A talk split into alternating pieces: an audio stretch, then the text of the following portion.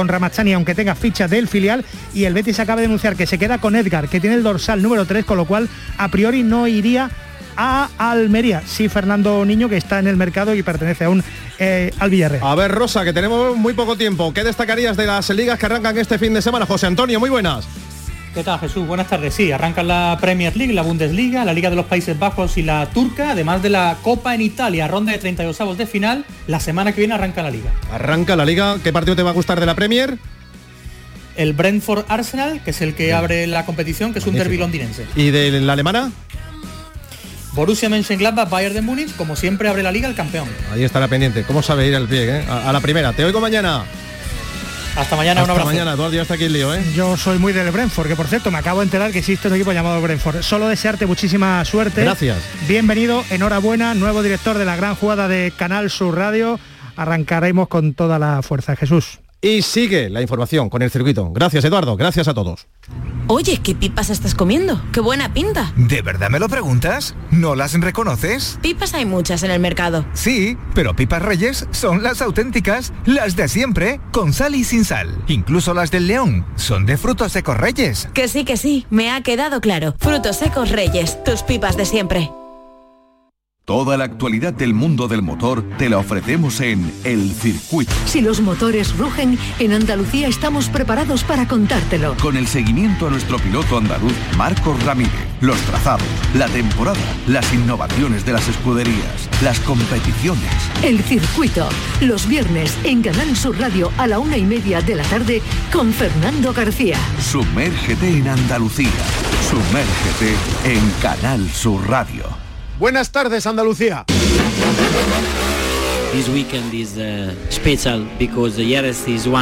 Este fin de semana es especial porque Jerez es lo más grande de la temporada. La carrera es fantástica. Me he divertido mucho aquí. Tengo muy buenos recuerdos y es que siempre me divierto en Jerez. Nos vuelvo a esperar un fin de semana muy caliente. Le vamos a echar de menos. Él tiene muy buenos recuerdos en Jerez y nosotros, los aficionados, tenemos también muy buenos recuerdos de Valentino Rossi, que ya saben, ha anunciado que dejará el motociclismo cuando finalice esta temporada. Y hablando de motociclismo, Gran Premio de Austria, este fin de semana en el circuito Red Bull Ring.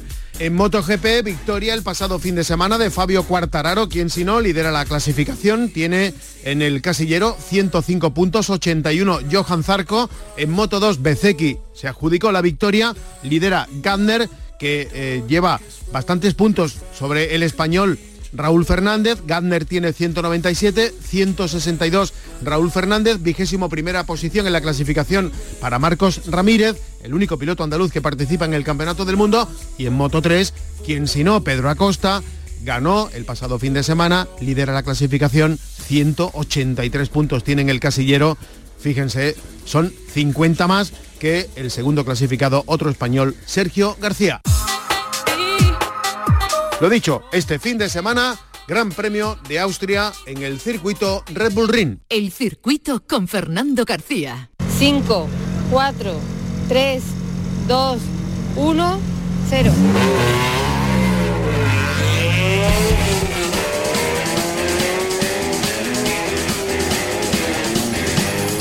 El automovilismo. Haremos balance, estamos a mitad de agosto. ¿Qué ha pasado hasta este momento en la competición automovilística de Andalucía? ¿Qué nos queda de aquí a que finalice este año 2021? Enseguida lo analizamos con el presidente de la Federación Andaluza de Automovilismo. Arrancamos. En la realización está Marcelino Fernández. El Circuito con Fernando García.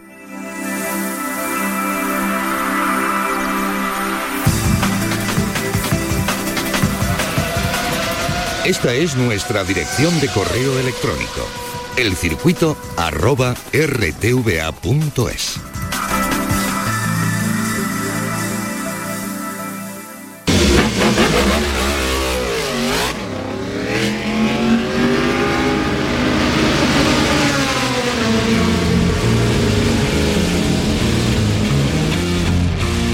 Las motos. Y vamos a saludar a esta hora de la tarde a alguien que nos puede aportar mucho sobre esa triste noticia, como es la eh, desaparición del motociclismo de Valentino Rossi mm, cuando acabe la, temporada y luego eh, otro fin de semana que el motociclismo repite en Austria, en el Red Bull Ring. Álvaro Molina, muy buenas. Hola, buenas tardes, Fernando. Porque es una mala noticia, ¿no? Que se vaya Valentino Rossi. Hombre, Valentino es un icono, ¿no? Y es una leyenda del motociclismo. Además, pienso que es en la historia del motociclismo la persona que, más aficionados ha conseguido atraer hacia el motociclismo. Yo creo que eso es la parte para mí más importante, más significativa. Así que sí, es triste, sobre todo para pues para los aficionados rosistas que son mayoría en el mundo. ¿no? Nueve campeonatos del mundo, eso es se puede batir, pero desde luego es, una consecución eh, que ya muchos quisieran, ¿no? Hombre, imagínate, hay muy poquitos en el mundo, ¿no? Que tengan no solo ya nueve, sino más de cinco, los puedes contar con los dedos de la mano prácticamente. ¿Qué es lo que tú destacarías de Valentino Rossi como piloto? Eh, yo destacaría como piloto sobre todo la habilidad para cometer errores y superarlos inmediatamente, ¿no? Eso por un lado, ¿no? Luego la, la otra parte muy buena de él es la gestión que ha hecho de su carrera siempre rodeándose de los mejores profesionales, haciendo un equipo, bueno, que prácticamente era una familia, o es una familia alrededor suya, yo creo que todo esto pues es lo que ha marcado la diferencia a lo largo de su carrera. Eh, como como eh, personaje público, lo que, lo que queda fuera de lo que es la, pista, eh, ¿cómo, lo ves? Porque es, ha sido bastante peculiar sí, ha sido bastante peculiar, eh, pero sobre todo, eh, una vez más, en la parte de la, de la, gestión, ¿no? Lo que llaman en inglés el management. Es un piloto que ha conseguido crear un emporio, un holding de empresas tremendo y nunca antes en la historia se había dado el caso de que, por ejemplo, pues otro piloto llevase eh, los intereses comerciales o de merchandising que se llaman, ¿no? Las camisetas y demás de sus directos rivales. O sea, imaginaos si es poderosa su empresa, su, músculo financiero, todo, todo lo que conlleva a VR46, que además, pues bueno, eh, gestiona, ya te digo, la inmensa mayoría de, las camisetas que se venden, creo que nueve de cada diez las vende su empresa, ¿no? No solo de Rossi, sino de gente como hasta hace poco, hasta incluso Mar Márquez, ¿no? Hasta que tuvieron aquel problema hace unos años. Yo creo que es un personaje desde todos los puntos de vista, del mundo empresarial, etcétera. Fijaos que antes de retirarse ya tenía sus propios equipos, ya creó, ya creó la escuela VR46, de donde han salido otros campeones del mundo. Es muy singular, pero sobre todo con todos estos datos que os estoy dando podéis hacer una idea de que en lo que más ha destacado ha sido en la gestión. ¿no? Es una persona muy inteligente que, que se ha sabido rodear de muy buenos profesionales para crear el imperio que tiene actualmente. ¿Y, ¿Y, cuándo, en qué etapa lo has visto mejor? Como ha pasado por, por, por varias marcas, Ducati, Yamaha.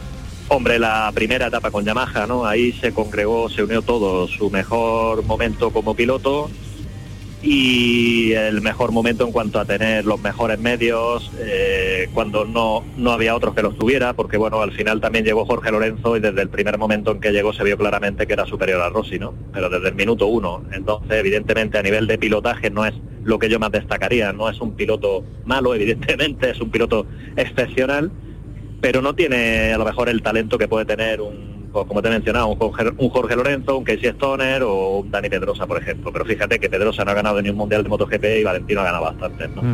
Entonces al final es todo esto. Luego fíjate que es una de las pocas estrellas, pues junto con Biaggi, con alguno de los grandes, que no ha tenido mala suerte con las lesiones sobre todo, ¿no? Esto es algo que es muy destacable y es algo que es importante, porque si te lesionas, pues bueno, ya fijas, fijado ahí con lo que ha pasado con Mar Márquez, entonces, en él se han dado una serie de circunstancias excepcionales que han dado lugar pues, a ese piloto y a ese personaje excepcional que él es. Eh, ¿Hay un antes y un después del, encontronazo con, con Mar Márquez? Sobre todo para los aficionados españoles. Yo diría que más bien solo para los aficionados españoles, ¿no? Porque fuera de las fronteras de España o en la mayoría de los países eso no ha variado mucho. Lo único que ha actuado es en contra de Marc pero respecto de Rossi creo que no ha variado mucho, ¿no? Fuera. Yo por lo menos cuando voy a las carreras del Mundial de fuera de España, pues he seguido viendo esos años después de ese encontronazo las mismas banderas de Rossi, los mismos puestos de camisetas de Rossi, ¿no? O sea, no, eso no ha variado. Lo que sí que ha variado, creo yo, es pues que, bueno, dijéramos que en esa en ese encontronazo creo que Mark sí que perdió bastante aficionado a nivel mundial, no, no en el entorno nacional aquí en España, que evidentemente pues hubo vuelco de gente más hacia el lado de Mark, pero en el cómputo total, en, en el ámbito mundial, yo pienso que, que eso pues hizo daño al motociclismo en general, pero creo que el perdedor no fue Rossi. Bueno, hablando de, competición y de, Gran Premio y de grandes premios, este fin de semana repetimos en, Austria. Eh, ¿Cuartararo lo tiene hecho en, MotoGP o esperamos? No, no, aquí hecho... No hay nada. Hasta que no, se, hasta que no matemáticamente no sea campeón del mundo, ¿no? Eh, lo que sí que está claro es que es el favorito, ¿no? Y lo está demostrando con su regularidad ha conseguido superar esas fases de irregularidad de cuando se ponía encendido y demás. Este fin de semana pasado lo hemos visto en Austria pasar por uno de esos episodios en los que estaba muy enfadado y demás. Pero, a diferencia del pasado, ha conseguido templar los nervios, controlar la situación y hacer un buen resultado o hacer un, un resultado aceptable para alguien que lucha por el Mundial. No como en el pasado que a lo mejor le hubiese costado una caída o mayores fallos. Creo que ha madurado muchísimo. ¿Y en Moto 2, Gardner? Eh, hombre, Gardner debería de ser el piloto que, gane el Mundial porque actualmente es el más completo. Pero este pasado fin de semana pues lo hemos visto su primer error grave de la temporada, que siempre pasa, ¿no? Al final su otro, uno de sus principales rivales, su compañero de equipo Raúl Fernández, el español, pues los ha cometido antes que él y San Lowe's, que debería de ser realmente el que luchara por o el que fuera el candidato o el favorito máximo, pues se ha autoeliminado, ¿no? Porque la presión no la ha sabido gestionar bien y tiene muchos problemas mentales, ¿no? Entonces al final no veo a nadie en el panorama del Moto 2 que sea capaz de plantarle cara a Remy. Sí, en esta última carrera cometió un error, pero es que si mira la estadística, gusta ver al final trasladar todo a números está más claro que el agua que Remy en Austria siempre comete errores. El año pasado tenía la pole y se cayó. Eh, al final en la segunda carrera lo inventó con un podio, pero es que en Austria es un circuito de frenadas donde él abusa demasiado de su superioridad en las frenadas y al final pues acaba yendo tantas veces al cántaro a la, fuente que se rompe. Eh, Marco Ramírez, le seguimos dejando que, vaya adquiriendo ahí experiencia, ¿no? La cosa está bastante compleja la cosa está compleja. Yo no sé hasta qué punto eh, o qué parte, mejor dicho, qué parte del problema es eh, del equipo de la moto de piloto, pero sí que te digo que se le ve brillar, ¿no? Eh, no con la regularidad que todos quisiéramos, pero yo veo que lo está haciendo aceptablemente bien y no se os olviden nunca tener en cuenta el sitio donde está no me refiero solo a la moto y demás, sino el conjunto de circunstancias que rodean al piloto. Esto es muy importante. Yo creo que tenéis que ver cosas como que, por ejemplo, pues eh, su ex compañero de, equipo, eh, Joey Roberts, que el año pasado pues todo el mundo lo ponía de campeón del mundo, cuando estaba en su mismo equipo, en el equipo Ramírez, en el equipo American Team, eh, al final ha pasado a un equipo que fue el campeón del mundo del año pasado y mirad lo que le ha ocurrido, ¿no? No está cuajando resultados, muchas caídas, muchos fallos, se le ve demasiado asiduamente fuera de los puntos, en fin, al final esto no es fácil. Quiero decir con este ejemplo que he puesto de su compañero de equipo que el Moto 2 es una categoría muy, muy, muy extremadamente difícil. Eh, la igualdad es, es, máxima, pero es que en cuanto a pilotos técnicos, etcétera, entonces cualquier tontería, cualquier detalle se puede hacer caer del quinto al 25. Entonces esto creo que hay que tenerlo en cuenta y hay que ver también que la realidad es la que es. Al final hay unos pocos pilotos que consiguen tener unos resultados ahí eh, estables y que cada año se repite la misma historia. Esos pilotos son poquísimos, poquísimos. Y esos pilotos pues son los que consiguen reunir todo lo que es necesario para poder ser regular en los puestos delanteros. Un problema que no tiene Pedro Acosta en Moto 3. Evidentemente, yo creo que Pedro ganará el Mundial, apostaría bastante a que va a ganar el Mundial, además con muchas carreras de antelación, y no te extrañe que lo veamos montado en una Moto 2 antes de finalizar la temporada, porque yo en entrenamientos privados que he realizado con mis pilotos eh, le he visto por las 600 y te puedo asegurar que está en un gran nivel.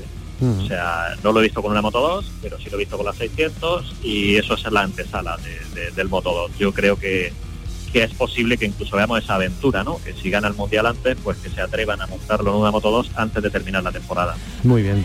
Pues Álvaro Molina, un placer como siempre. Muchas gracias. Eh, es un placer, Fernando. Un saludo.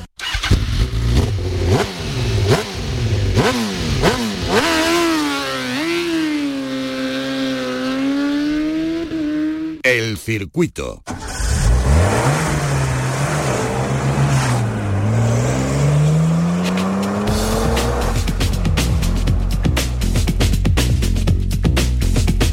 El automovilismo. Bueno, estamos a mediados del mes de agosto, periodo vacacional, momento de hacer balance de lo que hemos vivido hasta este momento y sobre todo de mirar hacia el futuro para ver esta segunda parte del año que nos depara, por ejemplo, en la competición automovilística en Andalucía. Comenzó 2021 con muchas incertidumbres, con muchas incógnitas y no sé yo si al final eh, ha sido mejor de lo que se esperaba o peor o más o menos ha ocurrido lo que tenía que ocurrir. Para eso, ¿quién mejor que eh, nos acompañe el presidente de la Federación Andaluza de Automovilismo, Manuel Alonso? Señor Alonso, buenas tardes. Hola, buenas tardes, Fernando. ¿Qué hay? Pues con qué sensación hemos llegado a este Ecuador. Si mira hacia atrás, en el mes de enero, cómo empezaba este año 2021, con todas las incógnitas habidas y por haber, si mira hacia atrás, ¿cómo lo ve? Bueno, pues la verdad es que empezábamos el año 2021 con mucha incertidumbre, pero también es verdad que con muchísimo optimismo, ya que se palpaba en el ambiente de que todo el mundo quería tirar para adelante y había muchas ganas de, automovilismo y de deporte, ¿no? Entonces, eh, pues la verdad es que la primera parte del año eh, la podemos catalogar de muy positiva, ya que se han llevado adelante todas las pruebas que estaban previstas en el calendario, excepto una que se cayó por, por diversos motivos, pero no por, por motivo de, la pandemia, ¿no? Y de que es lo positivo.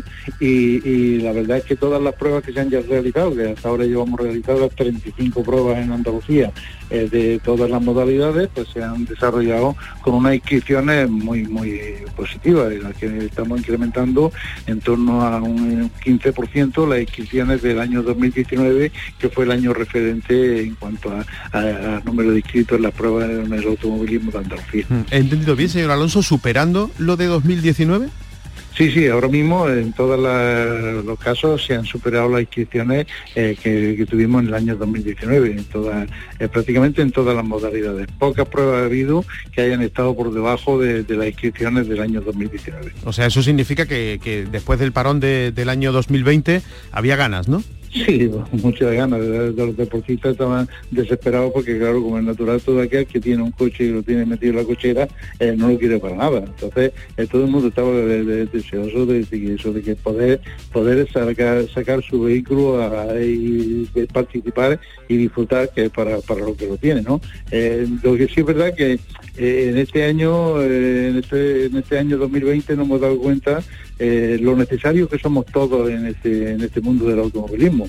Eh, no solamente son eh, importantes, aunque como es natural, son los, que están en primera línea, pero y son importantísimos los, pilotos, los deportistas, que son los que, los que hacen una lista de inscritos y los que participan, pero también nos hemos dado cuenta de que sin organizadores no hay pruebas. Entonces, desgraciadamente, en el año 2020 pues hemos tenido eso, los organizadores por diversos motivos, porque no han tenido el apoyo de las instituciones, porque las instituciones no lo han permitido y tal, eh, no se han podido llevar adelante pruebas, entonces claro, eh, piloto eh, tiene el mejor coche del mundo, pero desgraciadamente no lo puede sacar de la cochera. Entonces, eh, cuando se ha abierto un poco, eh, no un poco, sino cuando se ha abierto esa posibilidad de poder participar, pues claro, todo el mundo que tenía un coche enterrado en su cochera estaba deseoso de salir adelante y, a los pruebas nos remitimos de que de eso del número de inscritos que ha habido en todas las pruebas, en todas las categorías, no solamente en, montaña, en circuito, en, en todas las hemos superado los escritos del año 2019, que como te decía antes era el año, el año referente de, los, de los 20 últimos años de automovilismo en Andalucía. Me decía señor Alonso que han podido celebrar 35 pruebas hasta este momento en lo que llevamos de 2021. Eh, ¿Algún caso de coronavirus? No, no, en absoluto, en absoluto. Eh, eh, se ha hecho, la verdad que eh, por parte de, la federación que tenía, desarrollamos el protocolo sanitario que nos lo aprobó la Junta de Andalucía, tanto por deporte como por sanidad.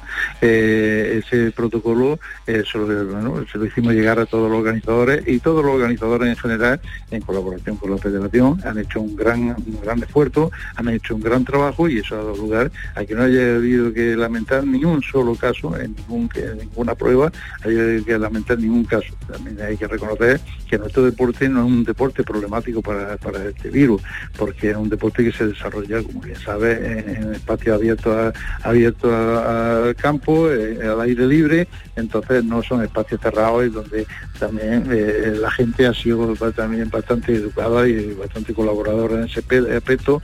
No ha habido, no, se han visto grandes aglomeraciones eh, juntas, sino que están a lo largo de, un tramo. Nosotros, como yo le decía a, la Junta de Andalucía, cuando desarrollamos el protocolo sanitario, no somos un espacio de, un, de un campo de fútbol o una pista de atletismo. Nosotros tenemos varios kilómetros a lo largo de la carretera donde se pueden poner muchas miles de personas sin la necesidad de estar todas todas amontonadas una encima de otro. Aparte de eso también con la, responsabilidad de estar con las mascarillas y eso, pues a la pie que no tengamos que lamentar ni un solo caso en ninguna de las pruebas que hemos realizado hasta ahora. Y si mira hacia atrás, eh, vaya como le ha cambiado la, vida a la hora de, organizar estos eventos, ¿no? Pues sí, eh, que claro, eh, hemos tenido que adoptar las medidas necesarias para precisamente para eso, para no tener que lamentar ningún caso. Eh, eh, esto yo creo que nos ha cambiado la vida a todos en general, no solamente en el deporte, sino la vida cotidiana del día a día, nos ha cambiado en general, desde, desde la casa, desde el momento que nos levantamos en la casa hasta cuando salimos a la calle cuando estamos en la vida cotidiana, ¿no? nos ha cambiado en general, pues, como por supuesto para el deporte también y para las organizaciones que no hay más remedio que tomar las medidas eh, para de, control y de, seguridad para que no eh, haya que lamentar ningún caso y que podamos seguir desarrollando el deporte eh, con total normalidad y entrando yo digo que no estamos obligados a llevar una normalidad, aunque controlada, porque como es natural, este, la situación es muy grave, el virus sigue ahí, no se ha ido, y entonces tenemos que seguir, tenemos que seguir sin más remedio, luchando y, peleando y, siguiendo una normalidad, pero ojo, controlando y, siendo muy precavidos porque en cualquier momento eh, el bicho está ahí y nos puede picar. y lo que pasa es que también, señor Alonso, esto ha venido a demostrar que cuando se quiere, a pesar de las dificultades, se hacen las cosas. Totalmente, eso, es así. Eh, si somos responsables y sabemos lo que tenemos que hacer, eh, eh, yo creo que, está más que demostrado de que las cosas se pueden llevar a cabo con total normalidad y que, bueno, y la verdad es que la, gente, yo creo que en general, en general se está se está comportando, está demostrando, está demostrando esa responsabilidad, sobre todo en los aficionados en nuestro en nuestro deporte, están demostrando una colaboración bastante bastante grande porque aunque eso eh, tenemos eh, los organizadores pues, prevén eh, en cada sitio donde se donde se prevé que vaya a haber un foco de, importante de, aficionados, pues bueno, pues se colocan voluntarios, protección civil y demás para intentar evitar eso de las grandes aglomeraciones, eh, para aconsejarle a la gente, también se pone la cartelería correspondiente y tal, y, en general sí, están siendo bastante colaboradores, eh, lo que digo, eso ha dado pie que hasta ahora no ha habido que lamentar ningún caso. ¿Y, qué se ha quedado por el camino? Por ejemplo, me, refiero a la hora de encontrar patrocinadores, patrocinios. eso no será tan fácil ahora, ¿no? Bueno, antes tampoco lo era, pero que quiero decir que esto habrá venido a complicarlo todo, ¿no?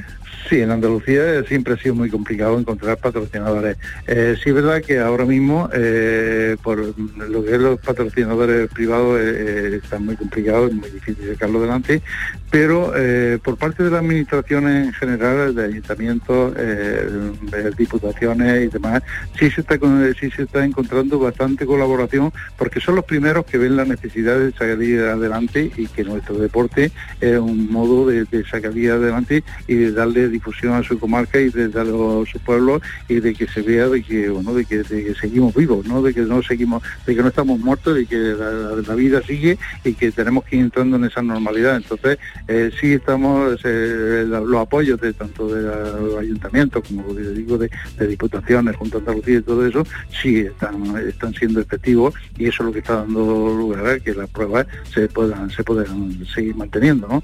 Eh, aparte también de esos pequeños colaboradores, pero que desgraciadamente sí, en cuanto a, lo que es patrocinadores, ahora en este momento no es sencillo por eso, porque también tenemos que tener en cuenta que las empresas en general pues venimos de, un año bastante difícil y complicado para todos. Y si miramos hacia adelante, eh, lo que queda de, año 2021, ¿cómo, ¿cómo lo ve? Bueno, pues con muchísimo optimismo. Yo ahora mismo estamos ya trabajando en el mes de septiembre, donde empezamos el primer fin de septiembre, el primer fin de semana con dos pruebas, dos pruebas muy importantes, como es el Campeonato de España de Rally de Tierra en Granada y como es la subida de Casa Rabonela, en la que las dos pruebas están, están bueno, van eh, con muy buena inscripción hasta ahora y, esperando que sean muy positivas. Pero es que ya a partir de ahí tenemos todas las semanas, tenemos de dos, tres pruebas, dos, tres pruebas en las que tenemos previsto desarrollar desde, septiembre hasta final de año eh, sobre, sobre, entre 40 y 50 pruebas.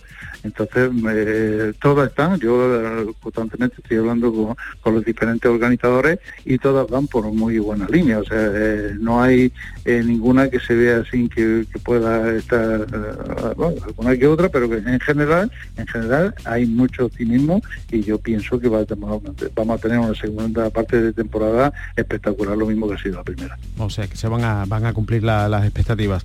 Bueno, mm, no sé si le ha dado tiempo a ver el mapa del tiempo. Bueno, la calor, la calor yo creo que, que nos, está, nos puede asfixiar los próximos días. Esperemos que cuando llegue la primera semana de, septiembre, que empezamos con la competición, eh, eh, bueno, que, que, afloje un poco y podamos respirar, por lo menos, sobre todo en la tierra, que, la tierra es, complicada con, con, la calor, ¿no? Pero bueno, esperemos que... que no tenemos nada, este fin de semana no hay nada, ¿no?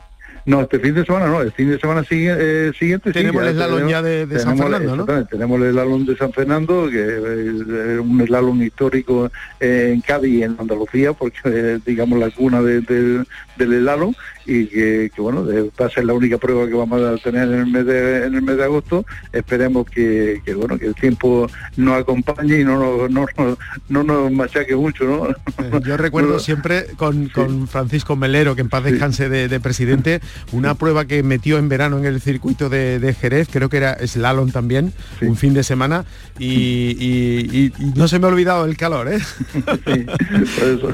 Esperemos que la semana que viene el calor se haya ido, se haya ido Bueno, si no se ha ido, por lo menos que afloje un poco, que afloje un poco. O sea, señor Alonso, que este fin de semana la sombra, ¿no? Pues sí, este fin de semana, bueno, estamos estamos trabajando trabajando para, para septiembre, que, tenemos tenemos mucho trabajo por delante y, bueno, y no, no paramos, que la actividad la actividad en agosto está, está más tranquila, pero eh, sí hay que ir preparando todo lo que es eh, septiembre y octubre. Muy bien, pues Manuel Alonso, presidente de la Federación Andaluza de Automovilismo, muchísimas gracias por atendernos como siempre, nos, nos alegra que, vaya la cosa según lo previsto y toda la suerte del mundo para esta segunda parte de la temporada. Muchísimas gracias, Fernando, como siempre, por la gran labor que hace. La gran labor que hace por la difusión del automovilismo.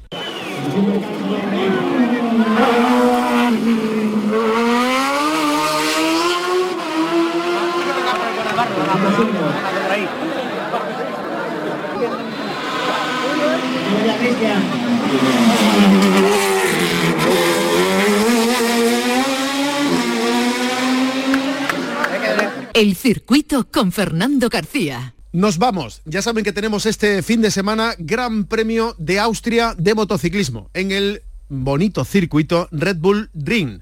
Fabio Quartararo lidera la clasificación en el Campeonato del Mundo en la categoría reina. Gardner lidera en Moto 2 y en Moto 3 ¿Quién si no? Pedro Acosta, el español que tiene ya 183 puntos en su casillero. Por cierto, en vigésima primera posición en la clasificación aparece el único piloto andaluz que tenemos en el Campeonato del Mundo, Marcos Ramírez, el piloto de Conil, a quien le deseamos toda la suerte del mundo en esta segunda cita consecutiva en este circuito Red Bull Ring. Como decíamos, nos vamos. En la realización estuvo Marcelino Fernández. Viene un puente de agosto muy interesante. Si van a salir a la carretera, tengan mucha precaución y no se olviden de ser felices. Volvemos el próximo viernes con más cosas del mundo del motor aquí en Canal Sur Radio.